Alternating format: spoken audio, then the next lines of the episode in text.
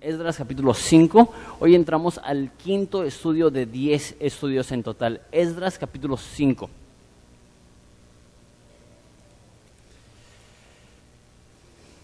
Vamos a orar.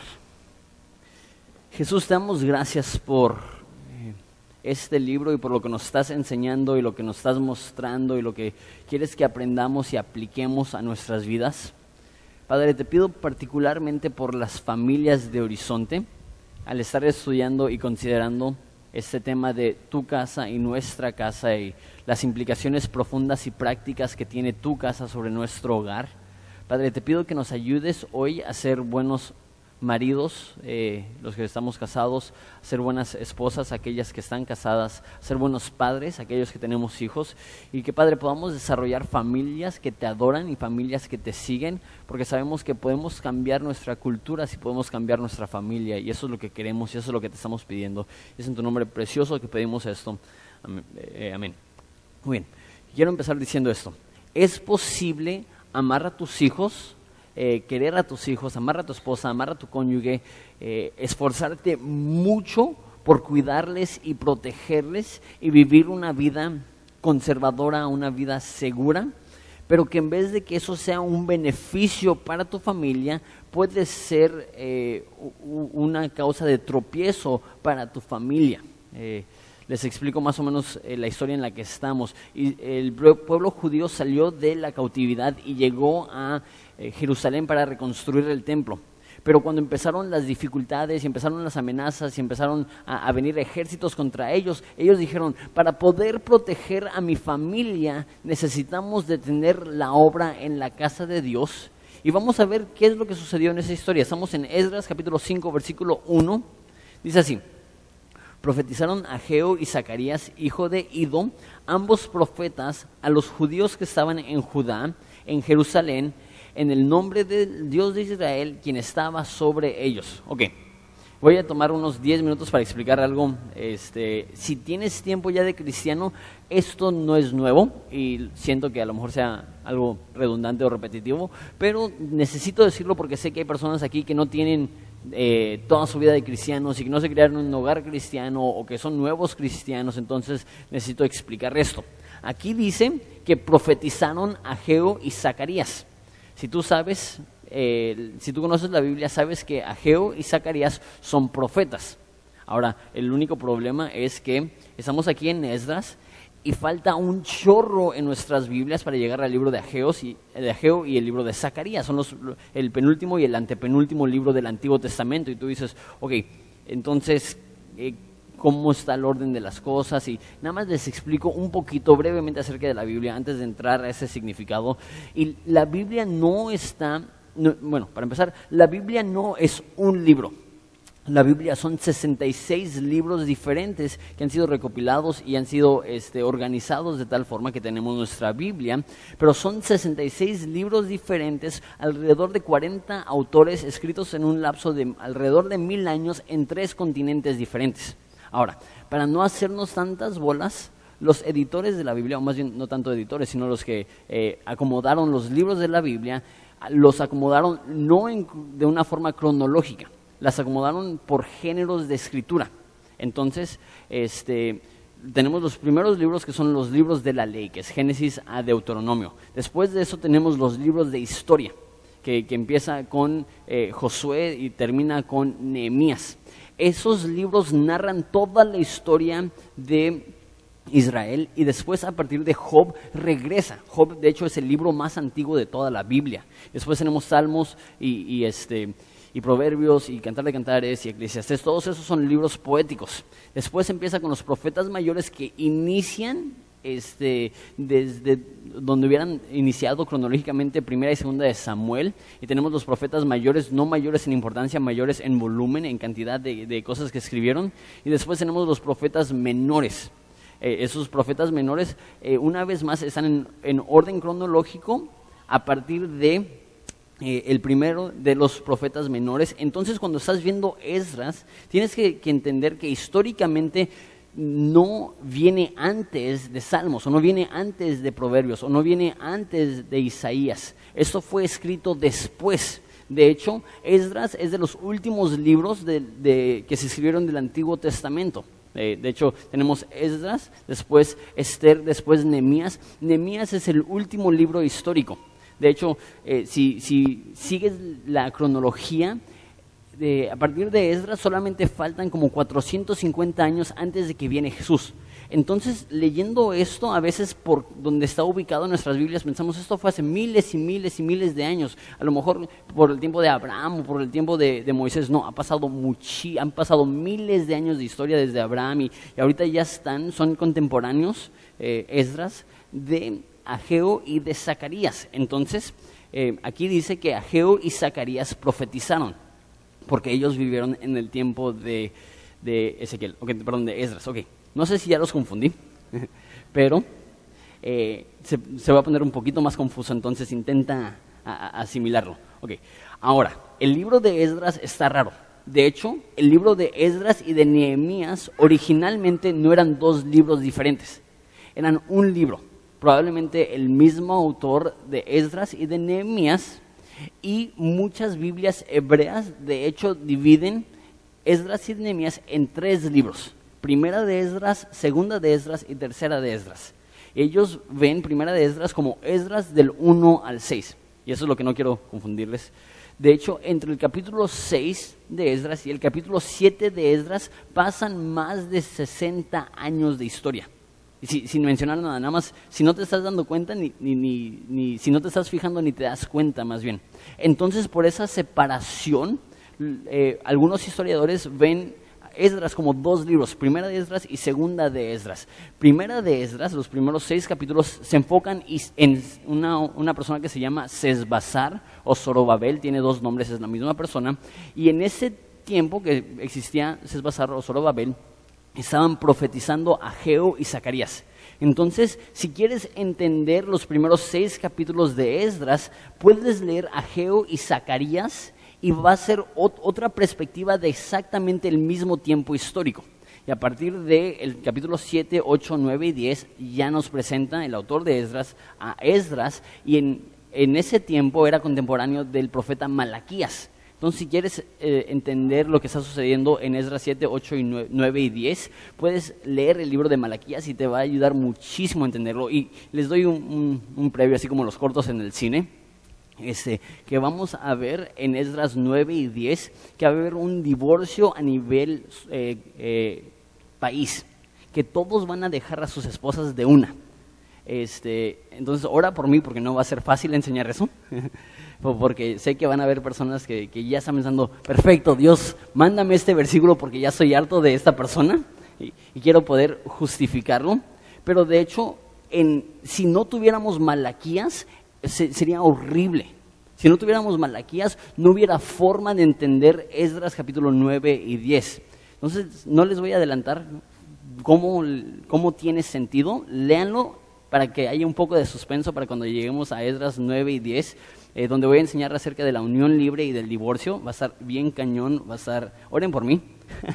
este, pero ahorita, regresando a primera de Esdras entonces. Esdras del 1 al 6 narra la historia de un hombre que se llama Sesbazar, un hombre que se llama Zorobabel, y tiene estas profecías. Aquí nos dice, versículo 1, profetizaron a Geo y Zacarías, hijo de Ido, ambos profetas. Ok, lo padre de esto es que tenemos escritas estas profecías. No tenemos que adivinar, no tenemos que decir, me pregunto qué le dijo a Geo a Sesbazar, me pregunto qué le dijo Zacarías a Sesbazar.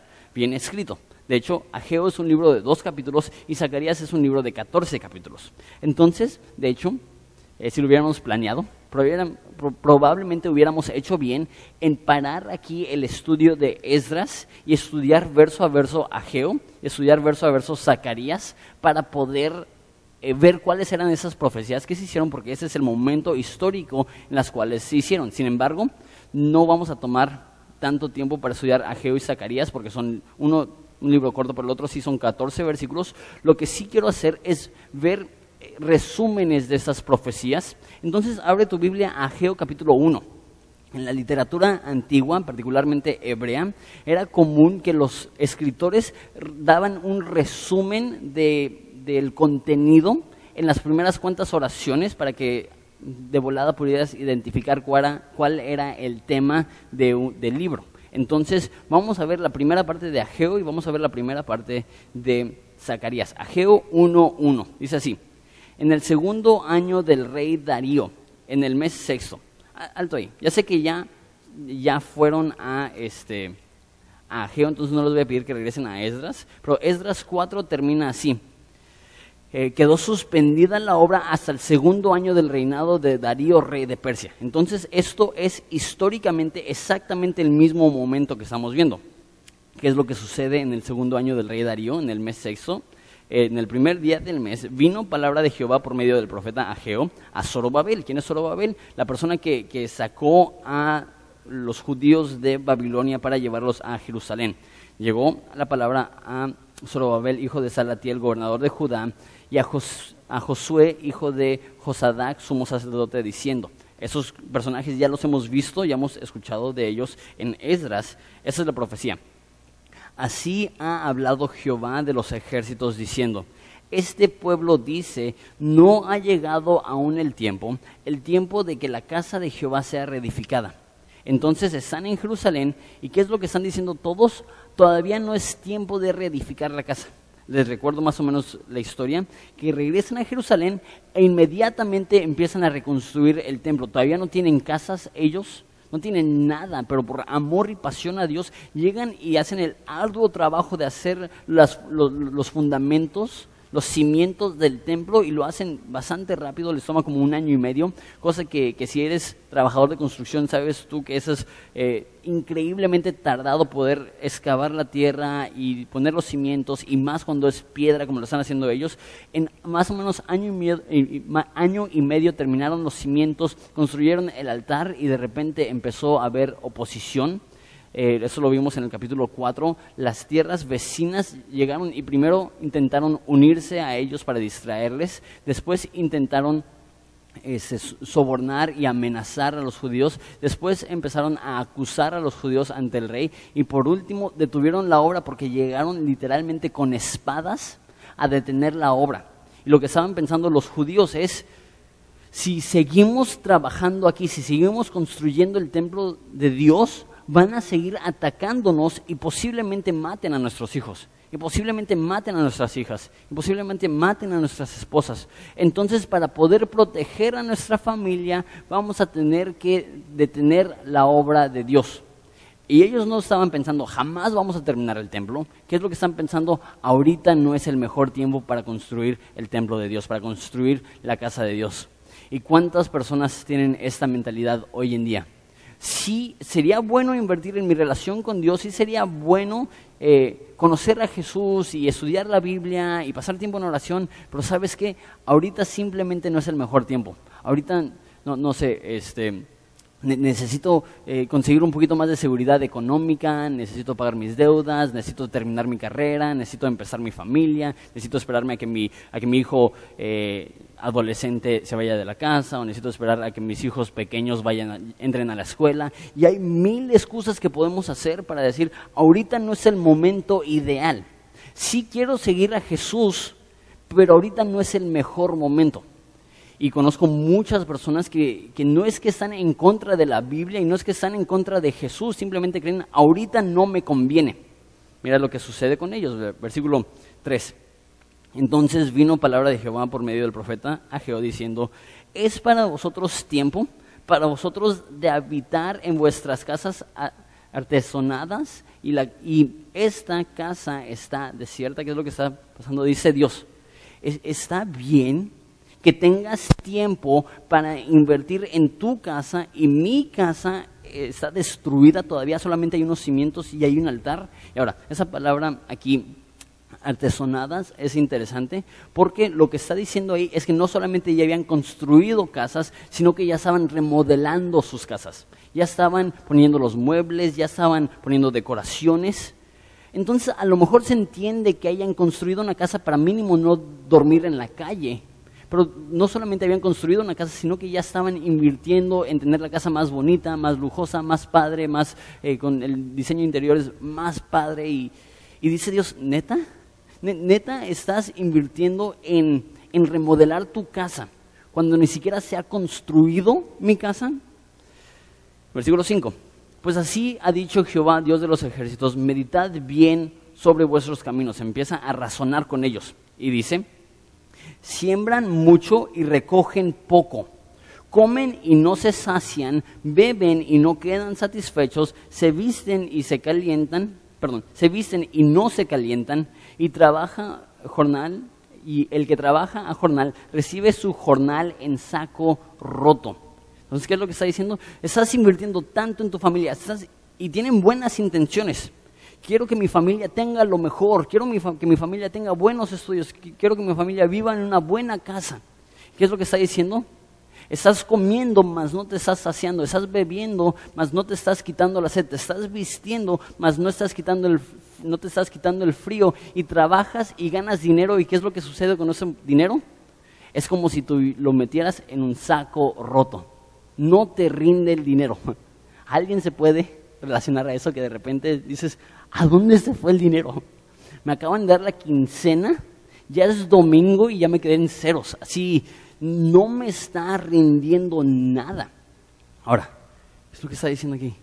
Está diciendo que el motivo que no les está rindiendo el dinero, el motivo que están comiendo y no se están saciando, es porque tienen sus prioridades malas. ¿Es malo querer que tus hijos tengan una buena educación? ¿Es malo querer que tu casa esté bien organizada y bien cuidada y bien construida? Es, es, querer, es malo querer tener seguridad económica y, poder ofrecerles, a, como dice la Biblia, a los nietos de tus nietos una herencia. ¿Es malo esto? No, no es malo, pero muchas personas han hecho de esto un Dios falso. Y en vez de que Jesús, el Dios de la Biblia, sea su prioridad, ya su prioridad no es Jesús, su prioridad ahora es la estabilidad económica, es la comodidad, es los estudios de mi hijo, es mi estatus socioeconómico y de repente les puedo contar cientos de historias, particularmente de hombres que amaban a Dios, que amaban a su familia, amaban a su mujer, amaban a sus hijos. No digo que los dejan de amar, pero que de repente empiezan un negocio o sacan una deuda o empiezan un proyecto o desarrollan un hobby y de repente dicen, ¿saben qué? Pues, pues, sí, las cosas de Dios son importantes, pero no tan importantes. Empiezan a alejarse poquito a poquito y a poquito. Les puedo contar tantas historias de mujeres que me han dicho, Jonathan, no sé qué le pasó a mi esposo. Antes oraba conmigo, antes leía la Biblia conmigo, antes oraba por nuestros hijos, antes leía la Biblia a nuestros hijos, antes era un buen líder espiritual, antes era el primero que quería ir a la iglesia y ahorita ya no lo puedo convencer que vaya a la iglesia, ya, ya, ya se fue, ya, ya no es el mismo. Y mujeres desesperadas, ¿por qué? Porque muchos hombres bien intencionados deciden sacrificar a su familia por la seguridad de su familia. Están sacrificando el bienestar espiritual de su familia por el bienestar económico de su familia. Pero mira la promesa que les hace Dios, eso está increíble. Así ha dicho Jehová, Dios de los ejércitos, meditad sobre vuestros caminos, subid al monte y traed madera y reedificad mi casa y pondré en ella mi voluntad y yo seré glorificado, ha dicho Jehová. Buscáis mucho y halláis poco y encerráis en casa y yo disiparé, lo disiparé en un soplo. ¿Por qué? Porque ha dicho Jehová, Dios de los e-, ejércitos, por cuanto mi casa está desierta y cada uno de vosotros corre a su propia casa. Por eso se detuvo de los cielos sobre vosotros la lluvia y la tierra detuvo sus frutos y llamé la sequía sobre esta tierra, sobre los montes, sobre el trigo y sobre el vino y sobre el aceite y sobre todo lo que la tierra produce, sobre los hombres y sobre las bestias y sobre todo el trabajo de manos. ¿Qué es lo que está diciendo Dios? Dios le está diciendo a su pueblo por más que trabajen, porque me han puesto a mí como secundario, jamás estarás satisfecho. Muchas personas están buscando su satisfacción en algo o alguien que no puede saciar. Y Dios está diciendo, te sientes vacío, ¿por qué? Porque te estás llenando con algo que es incapaz de llenarte. Ahora, está diciendo, que el motivo que Él detuvo los cielos es porque ellos no estaban construyendo su casa. ¿Qué significa? Si ellos estuviesen construyendo su casa, hubieran comido y se hubieran saciado, hubieran bebido y ya no tuvieran sed, se hubieran vestido y ya no tendrían frío, hubieran tenido dinero y no se hubieran metido en un saco roto. Aquí te va. Eso es súper, súper importante. Dios no está buscando tu riqueza. lo más seguro es que Dios no quiere aumentar la cantidad de cosas que quieres. Y tú dices, ah, ya no me gusta esa iglesia. Mi amor, vamos a buscar otra iglesia. Dios no está buscando aumentar tus bienes, está intentando cambiar tu perspectiva para que sin importar lo que tengas estés satisfecho. Que tengas que comer ya sea mucho o poco, te sientas lleno. Que tengas que beber ya sea mucho o poco, te quite la sed que tengas que vestir, aunque sea la ropa más chapa del universo, aunque sea la ropa más lujosa del universo, estás caliente, estás satisfecho, no estás viendo a los demás diciendo, ay, si tuviera esa chamarra de marca, ay, si tuviera unos zapatos así, mujeres, ay, si tuviera unos tacones así. Dios quiere que estés satisfecha con la ropa que tienes, Dios quiere que estés satisfecho con los bienes que tienes y muchas veces, muchas veces, ojo, la excusa que tenemos por dejar las cosas de Dios y enfocarnos en lo material es queremos darles una mejor vida, cuando realmente lo que necesitas no es darle una, para darle una mejor vida, no es más cosas, lo que necesitas es una relación más íntima con Dios. Eso es lo que está diciendo. Ahora, créeme, si tienes bien tus prioridades, Dios va a cambiar tu economía. Dios va a cambiar tu economía. No necesariamente a una economía con más dinero, pero una economía que rinde más. Y puedes hacer más, y puedes invertir más, y puedes ganar más, y puedes gastar menos. ¿Por qué? Porque tienes bien tus prioridades. Eso es exactamente lo que está diciendo. Ahora, mira la respuesta de Zorobabel, me encanta eso. Y oyó Zorobabel, hijo de Salatiel, que Josué, hijo de Josadac, sumo sacerdote, y todo el resto del pueblo, la voz de Jehová su Dios y las palabras del profeta Ageo, y como le había enviado Jehová su Dios, y temió el pueblo delante de Jehová. Entonces Ageo, enviado de Jehová, habló por mandato de Jehová, diciendo, yo estoy con vosotros, dice Jehová, me encanta esto. Ellos se arrepienten y regresan a la construcción de la casa de Dios. Ok, me voy a detener ahí un, momento y voy a definir unas cosas. ¿Por qué? Porque cuando digo yo que no debemos de apartarnos del trabajo de la casa de Dios, lo que automáticamente crees tú que estoy diciendo es, necesitas pasar más tiempo en la iglesia, necesitas dar más dinero a la iglesia y necesitas servir más en la iglesia. Si solamente estuvieras más tiempo en la iglesia, Dios bendecería más a tu familia. Eso es lo que tú crees que estoy diciendo no es el concepto del Antiguo Testamento de la casa de Dios. Les voy a dar tres conceptos. Están tomando apuntes, a lo mejor les ayuda a escribirlos. El primer concepto de la casa de Dios es un punto de reunión entre Dios y el pueblo. Eso es lo que está diciendo, es un punto de reunión entre Dios y el pueblo. Invertir en la casa de Dios es primordialmente tu relación personal con Jesucristo. No estoy hablando de una institución, no estoy hablando de una organización, no estoy hablando todavía acerca de la casa, de la familia de Dios, estoy hablando tú y Dios. Hay personas que han dejado de leer la Biblia porque están demasiado ocupados. Hay personas que han dejado de leer con sus esposas porque están demasiado ocupados. Hay personas que han dejado de orar por sus hijos y leer la Biblia a sus hijos y, resolver preguntas que tengan sus hijos. ¿Por qué? Porque no tienen tiempo. A eso me refiero a, no dejar la casa de Dios. Número dos, la casa de Dios no solamente es un punto de reunión entre Dios y un individuo, es el lugar donde el padre de familia llevaba a su familia para hacer un sacrificio por toda su familia. En, en, esa cultura, tú ibas como un hombre y ibas ante el templo y presentabas un sacrificio por tus propios pecados y después, aparte de eso, presentabas un sacrificio por los pecados de tu familia. El templo, la casa de Dios, denota esto no solamente una relación personal con Dios, sino que tú como hombre o como mujer, como madre, te estás comprometiendo a guiar a tus hijos en las cosas de Dios. No puedo decir, no puedo enfatizar esto de más. Hombre, mujer, no es nuestra responsabilidad educar a, a tus hijos en las cosas de Dios. Queremos ayudarte, Queremos darte herramientas, queremos enseñarle los domingos, pero no podemos en una hora y media los domingos enseñarle la Biblia a tus hijos de tal forma que su vida sea transformada y que amen y adoren a Jesucristo. Tú necesitas, escúchame bien, tú necesitas como padre de familia, ya sea hombre o mujer, tomar la responsabilidad por el bienestar espiritual de tus hijos. No delegues eso. No digas, ah, es que ya les compré un, video cristiano y van a ver ese video y van a ser súper cristianitos. No, necesitan verlo en ti.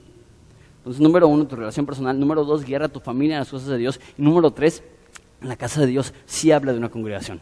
Sí habla de dar de tus bienes, sí da, habla de dar de tus talentos en servicio, sí habla de dar de tu tiempo y venir y reunirnos y congregarnos. Pero no es solamente eso, es, es más que eso. Ok. Entonces, hay personas aquí que en su afán de desarrollar su propio bienestar han olvidado la casa de Dios. Deja digo porque casi nunca escuchas esto. Hay un pecado horrible y hay muchos hombres que son culpables de este pecado. Y ese pecado es la flojera. Hay muchos hombres flojos que no trabajan, que, que se la pasan eh, pidiendo dinero de familia, pidiendo préstamos. Oye, ¿sabes qué? Estoy pasando un tiempo difícil, no me puedes prestar mil pesos, no me puedes prestar cinco mil pesos, no me puedes prestar diez mil pesos. Nunca regresan el dinero, simplemente no, no, trabajan, no se esfuerzan, no salen de la casa, se la pasan en Facebook, se la pasan viendo tele, saben mucho acerca de los equipos de fútbol, saben muy poco acerca de cómo conseguir un trabajo. Hay gente floja. Y a los, a los hombres, más los que tenemos trabajo, somos trabajadores, vemos a los hombres flojos y decimos, ¡qué pecadores! El que no trabaja, que no coma. El que no provee para las necesidades de su hogar ha negado la fe y es peor que un incrédulo. ¿Es cierto, sí o no eso? Sí. ¿Es pecado ser flojo? Sí. Pero hay un pecado igual de feo, que es lo opuesto a la flojera, y eso es enfocarte tanto en el trabajo que olvidas a Dios. Y hay muchas personas así, que dicen, pues yo no soy flojo. La pregunta es, ok, no estoy diciendo que eres flojo, Estoy, diciendo, has llegado al otro extremo que te has olvidado de Dios en tu afán de ser muy trabajador. Igual con, lo económico. Hay personas que pecan terriblemente contra su familia porque son pésimos administradores. Se la pasan en el casino, se la pasan con vicios, gastando dinero que no tienen para impresionar a gente que ni les cae bien y de repente eh, vemos personas así, y más los que intentamos trabajar bien y los que no tenemos vicios y los que no vamos al casino y los vemos y decimos, qué malos hombres, qué pésimas personas. Pero hay personas que llegan al otro, al otro extremo y tienen un pecado parecido, que eso es que pasan tanto tiempo pensando en dinero y tanto tiempo enfocado en dinero. Es el mismo problema, nada más dos extremos diferentes. Los dos tienen como problema la idolatría. Uno tiene idolatría de dinero porque usa dinero que no tiene, otro tiene idolatría de dinero porque es su único enfoque. Ahora, lo digo esto y lo digo apasionadamente porque este es mi problema. No tanto del dinero, más del trabajo. Yo no, yo no erro del lado de la flojera yo erro del lado de estar tan saturado con trabajo que menosprecio mi caminar personal con Jesucristo, que menosprecio el orar con mi esposa en la noche, menosprecio el leerle la Biblia con las historias a, Juanito. Y, lo justifico diciendo, es que amo a mi familia, mírame, estoy proveyendo sus necesidades, estoy esforzándome mucho, estoy trayendo el dinero necesario para que ellos puedan comer y que para que ellos puedan tener una buena casa y para que... y yo te diría, sí, pero estás metiendo eso en saco roto. Puedes trabajar durísimo, hombre, puedes esforzarte muchísimo, hombre, pero si te estás olvidando de Dios, ¿de qué te sirve? Puedes esforzarte y, tu esposa puede decir, mi esposo es muy trabajador, pero hay un mayor cumplido que alguien diga, mi esposo es muy trabajador, y eso es, mi esposo ama a Dios por sobre todas las cosas y me está guiando correctamente en todas las áreas, no solamente económicas, sino también espiritualmente y emocionalmente. Esa es la profecía de Ageo. Vamos a Zacarías. Este, si estás en Ageo, básicamente da vuelta la hoja hacia la derecha y ahí debe de estar luego, luego. Probablemente una hoja nada más tienes que dar vuelta. Solamente vamos a ver cuatro versículos y regresamos a Esdras. En el octavo mes del año segundo de Darío, una vez más, exactamente el mismo tiempo en el cual fue escrito Ageo y fue escrito Esdras vino palabra de Jehová al profeta Zacarías, hijo de Berequías, hijo de Ido, diciendo, Se enojó Jehová en gran manera contra vuestros padres. Diles pues, así ha dicho Jehová de los ejércitos. Volveos a mí, dice Jehová de los ejércitos, y yo me volveré a vosotros, ha dicho Jehová de los ejércitos. No sean como sus padres, a los cuales clamaron los primeros profetas, diciendo, ahí más bien, así ha dicho Jehová de los ejércitos, volveos ahora de vuestros malos caminos y de vuestras malas obras, y no atendieron ni escucharon, dice Jehová. Ok, interesante. Vemos la profecía de Ageo y que es, se han apartado de la casa de Dios, están trabajando en su propia casa y la casa de Dios está en ruinas. Y exactamente en el mismo tiempo histórico, Zacarías ve el mismo problema, pero le da por otro lado. Aquí no dice, ¿qué, qué mal están haciendo? No están, eh, están enfocándose en su casa en vez de la casa de Dios y están haciendo eso mal y están haciendo eso mal. Zacarías no se enfoca en lo que están o no están haciendo. ¿En qué se enfoca Zacarías? Mira versículo 3. Dice, así ha dicho Jehová de los ejércitos, vuelvan a mí, regresen a mí. Zacarías está diciendo, el problema no es tanto que estás trabajando en tu casa y que estás invirtiendo en tu familia, el problema es que te has olvidado de mí. Porque muchas veces los problemas a nivel conducta realmente son problemas a nivel corazón que se están manifestando. Y muchas veces alejarnos de Dios y alejarnos de nuestra familia y alejarnos de ser guías espirituales de nuestra familia simplemente está demostrando un problema que ya llevábamos en nuestro corazón. Y el la forma que solucionamos ese problema no es intentando más duro. Porque, y ya sé que estoy hablando primordialmente a hombres porque eso va dirigido a los padres. Sé que puedes escuchar eso y decir, ¿sabes qué, Jonathan? Tienes razón necesito pasar más tiempo en oración con mi esposa, necesito leer más la Biblia con nuestros hijos, necesito traerlos a la iglesia y no faltar, y, y va. Y lo convertimos en una lista de quehaceres. Y por eso Zacarías escribe eso. Eso no se trata de una lista de quehaceres, ya cumplí. Eso se trata del corazón. ¿Amas a Jesús? ¿Adoras a Jesús? ¿Buscas a Jesús? ¿Guías a tu familia en los caminos de Jesús? Porque si no, puedes modificar todo lo que quieras, pero el problema va a seguir siendo el mismo, porque la raíz va a seguir mala. Ok, en resumen, esas dos profecías. Lo más saludable, escúchame bien, lo más saludable, lo mejor que puedes hacer por tu familia es enamorarte profundamente de Jesucristo. Esto es, escúchame bien, no importa si ganas 700 pesos en una maquiladora o si ganas millones como líder de una empresa, lo más importante que puedes hacer por tus hijos, por tu esposa, por tu casa, por tu bienestar, es enamorarte profundamente, locamente de Jesucristo.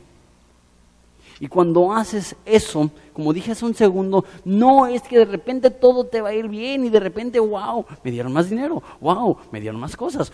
No, es que, ok, independientemente de lo que tengo, tengo a Jesús, mi familia ama a Jesús, mi esposa ama a Jesús, voy bien, soy feliz, soy satisfecho. Hombres, les he comentado mucho y les dije antes de que empezara la serie que les iba a hablar mucho acerca de esto el cristianismo en México es visto como algo de mujeres. Y no es no excluye a las mujeres, pero el cristianismo bíblico pone al hombre como el responsable del bienestar espiritual de la familia. Escúchalo bien. Tú eres el responsable por el bienestar espiritual de tu familia un día tú morirás, un día tu esposa morirá y llegarás al cielo.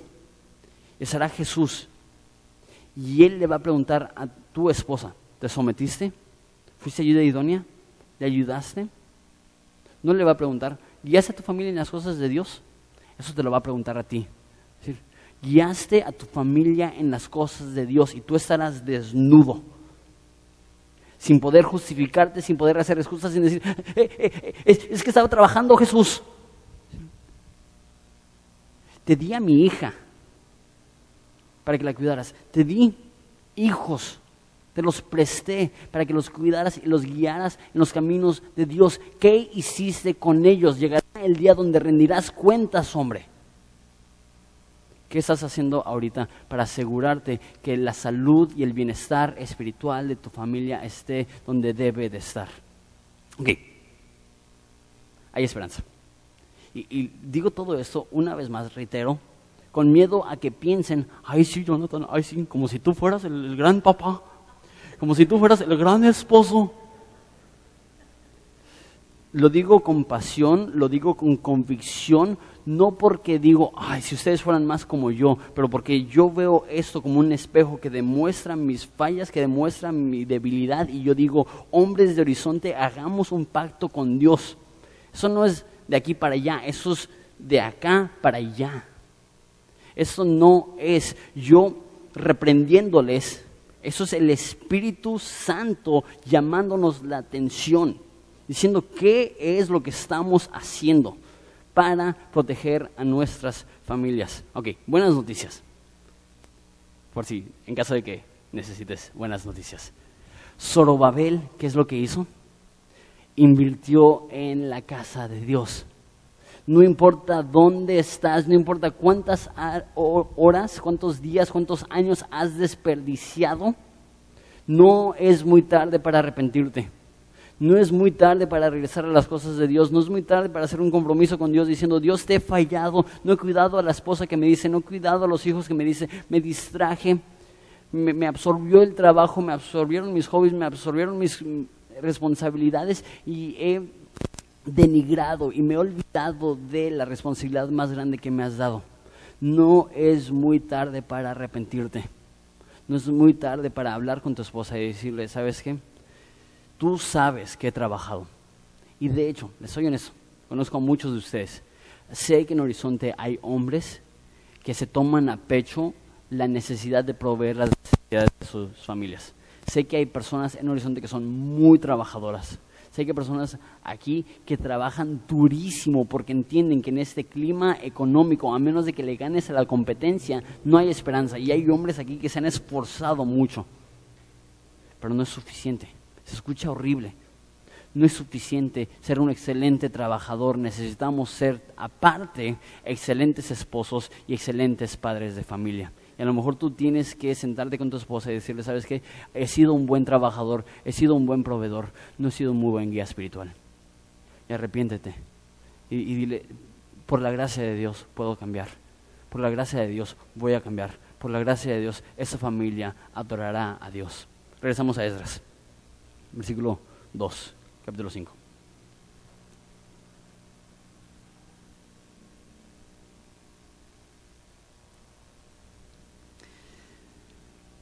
Entonces se levantaron Zorobabel, hijo de Salatiel, y Jesúa, hijo de Josadac, y comenzaron a, a, reedificar la casa de Dios que estaba en Jerusalén, y con ellos los profetas que les ayudaban.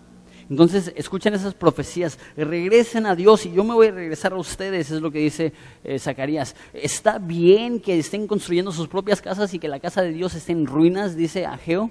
¿Y qué es lo que hacen? Responden positivamente a ese mensaje. ¿Quiénes? ¿Quiénes responden al mensaje de los profetas?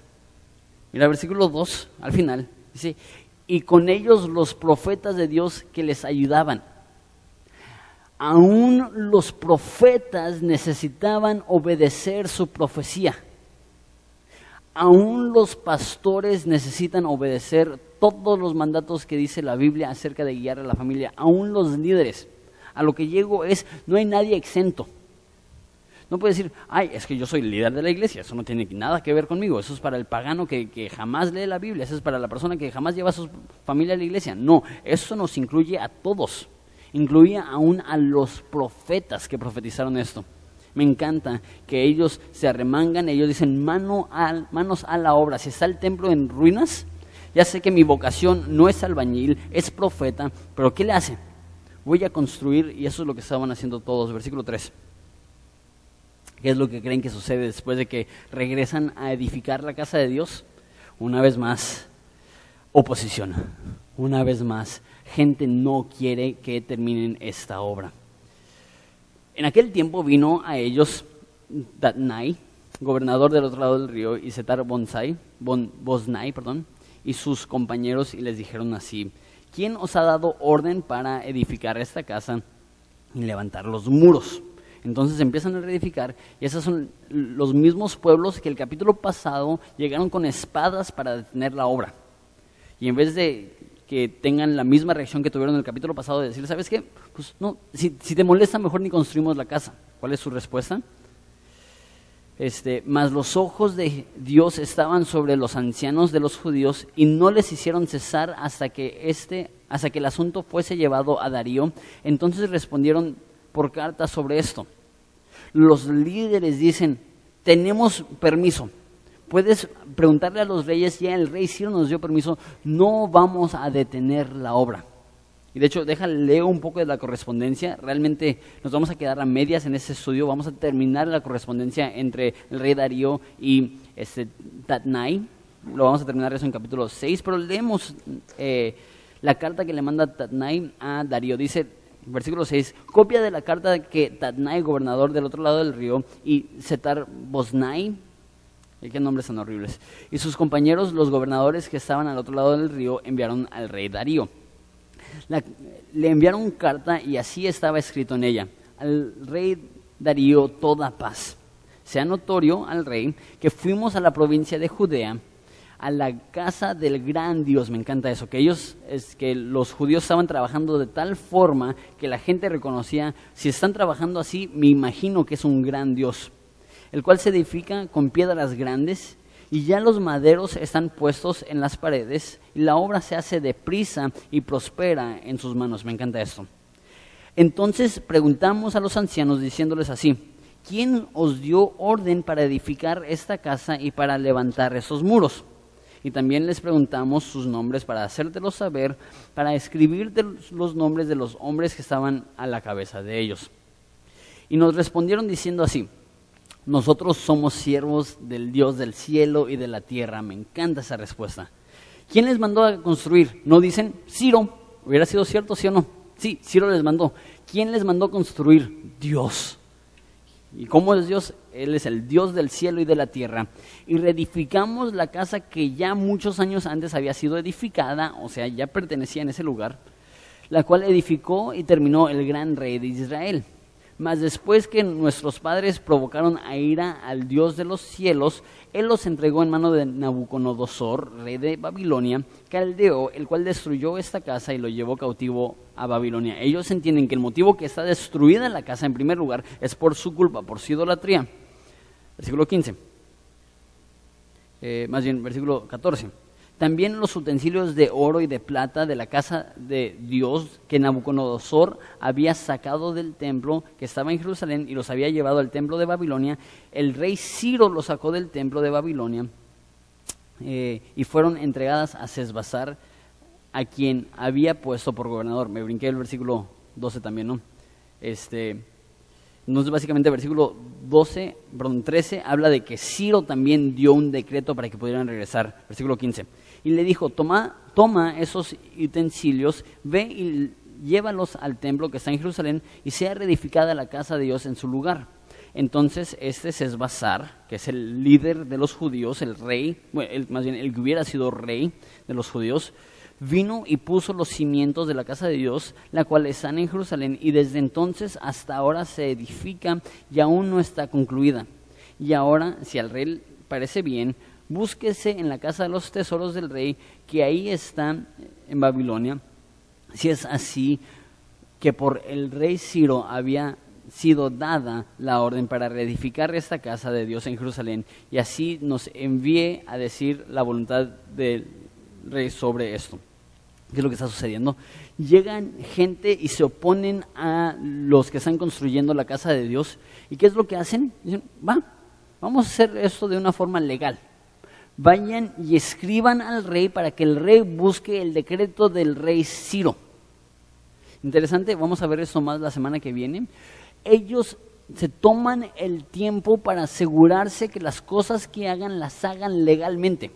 Esa no es una rebelión, esa no es una sedición, esa no es desobediencia. Ellos tienen autoridad legal de construir y en vez de decir, ustedes no nos pueden decir nada, ¿qué es lo que dicen? Si quieren saber, vayan, busquen, pregunten. Vean que el rey Ciro ya nos dijo que reedifiquemos la casa. Entonces continúan esta construcción de manera legal. Vamos a ver más las implicaciones de eso. Pero, uno, siguen construyendo. Dos, vimos varias veces rápidamente, tienen esta urgencia, tienen esta pasión, tienen esta entrega. Y tres, ¿quién es su líder?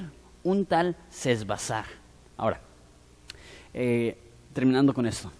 La Biblia se trata de Jesús. El Antiguo Testamento se trata de Jesús. Esdras se trata de Jesús. Y cuando vemos a todos los personajes de Esdras, tenemos que hacernos la pregunta, ¿qué nos demuestra esto acerca de Jesús? Y me encanta Sesbazar porque Sesbazar es como una imagen de Jesús. Pero voy a terminar con ese último punto. Jesús es un mejor Sesbazar. ¿Por qué? Sesbazar sacó al pueblo de la cautividad. El pueblo estaba en cautiverio en Babilonia y Sesbazar fue el que dirigió a los judíos de regreso a la tierra prometida. Así también nosotros éramos esclavos del pecado, incapaces de hacer lo que a Dios le placía y llegó Jesús, nuestro mejor Sesbazar, para sacarnos de ese cautiverio, para poner su Espíritu Santo dentro de nosotros, así como dice aquí que despertó Dios el Espíritu de ellos, así también a través del Espíritu Santo Dios nos hace despertar para ser nuevas criaturas. Jesús es un mejor Sesbazar. Sesbazar restableció los sacrificios después de casi 70 años sin sacrificios, Sesbazar fue el que llegó a Jerusalén y fue el que dijo, necesitamos continuar con los sacrificios. Así también Jesús llegó, pero más que restablecer sacrificios, Él fue el sacrificio. Él fue el único y gran sacrificio. La Biblia dice que la sangre de, de cabras y de vacas no es suficiente, por eso se hacían todos los años. Pero la sangre del Hijo de Dios, eso basta. Y desde su sacrificio hace dos mil años ya no tenemos que hacer sacrificios. ¿Por qué? Porque Él pagó por nuestros pecados de una vez por todas. Jesús es mayor que Sesbazar. Sesbazar reconstruyó el templo. Él fue el encargado de organizar a la gente para restablecer el templo como un lugar de adoración a Dios. Pero Jesús restablece un nuevo pueblo. La Biblia dice que de todas las lenguas, que de todas las tribus, que de todas las naciones, Dios hará para sí mismo un solo pueblo a lo mejor Sesbazar colocó piedra sobre piedra, pero la Biblia dice que Jesús pone humano sobre humano, piedra viva sobre piedra viva, y ha hecho de nosotros un pueblo bello. Sesbazar cumplió con todas las legalidades. Él se animó a hacer los trámites, a firmar las cartas, a hacer los pedidos. ¿Por qué? Porque quería hacer todo bien y legal. Bien y legal, no, bien y legal quería hacer todo bien de la manera que se debe. Así también Jesús, dice la Biblia que es tanto justo y el justificador.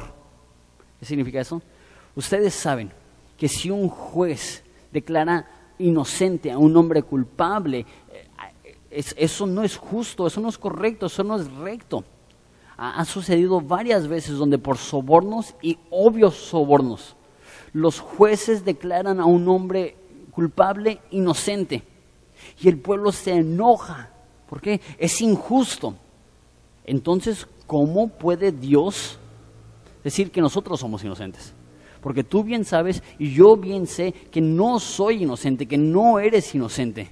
¿Cómo puede ser Dios el justificador de gente mala y ser justa al mismo tiempo? Una palabra, sustitución. Sustitución.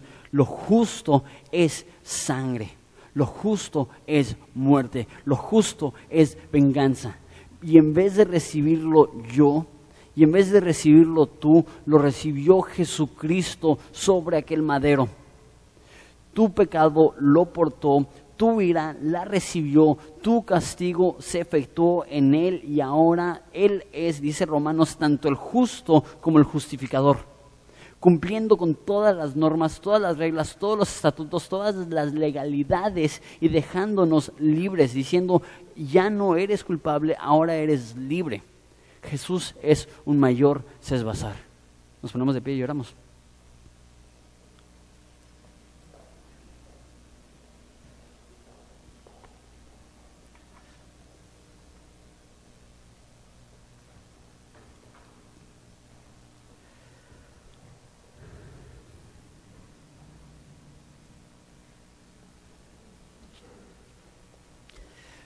Jesús, como hombres, llegamos ante tu presencia eh, débiles, atemorizados, porque nos has dado un tesoro precioso. Y sabemos que eres un hombre duro que recoges donde no esparciste. Y que al hombre que le diste un talento y fue y lo escondió por temor a perderlo, le condenaste. Y que muchas veces nosotros escondemos a nuestra familia con temor a perderlos, pero lo que estamos haciendo es que lo estamos perdiendo. Ayúdanos a no vivir una vida tan segura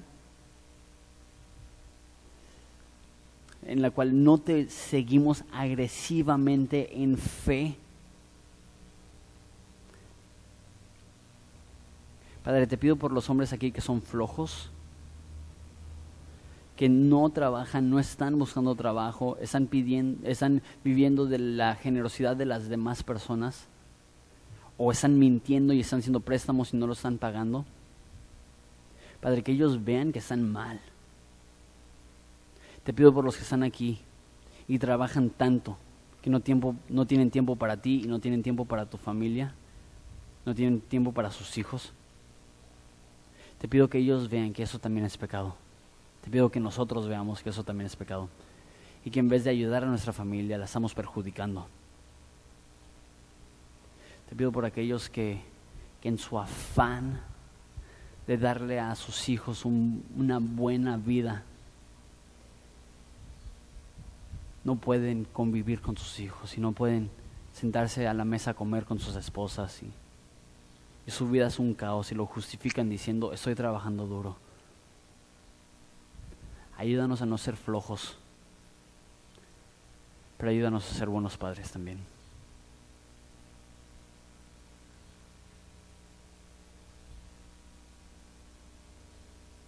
voy a pedir que todas las, que todas las personas se, se, sienten salvo los padres de familia. Les voy a pedir a los padres de familia que se queden en pie. Voy a pedir que todos los demás se sienten, por favor.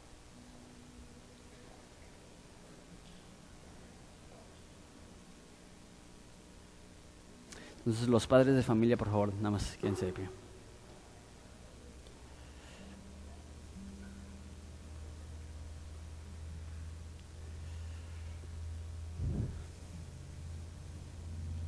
Dios nos ha encomendado hijos e hijas que son de Él. Dios nos ha encomendado a nuestra esposa, que es su hija. Y en aquel día no nos va a preguntar cuánto ganábamos. Nos va a preguntar cómo servimos a aquella mujer, cómo servimos a aquellos hijos. Y quiero que sientan ese peso. Quiero que sientan esa responsabilidad. ¿Por qué? Porque Dios te diseñó a ti para llevarla. Que nos ponemos ahora sí todos de pie una vez más. Vamos a hablar a Jesús.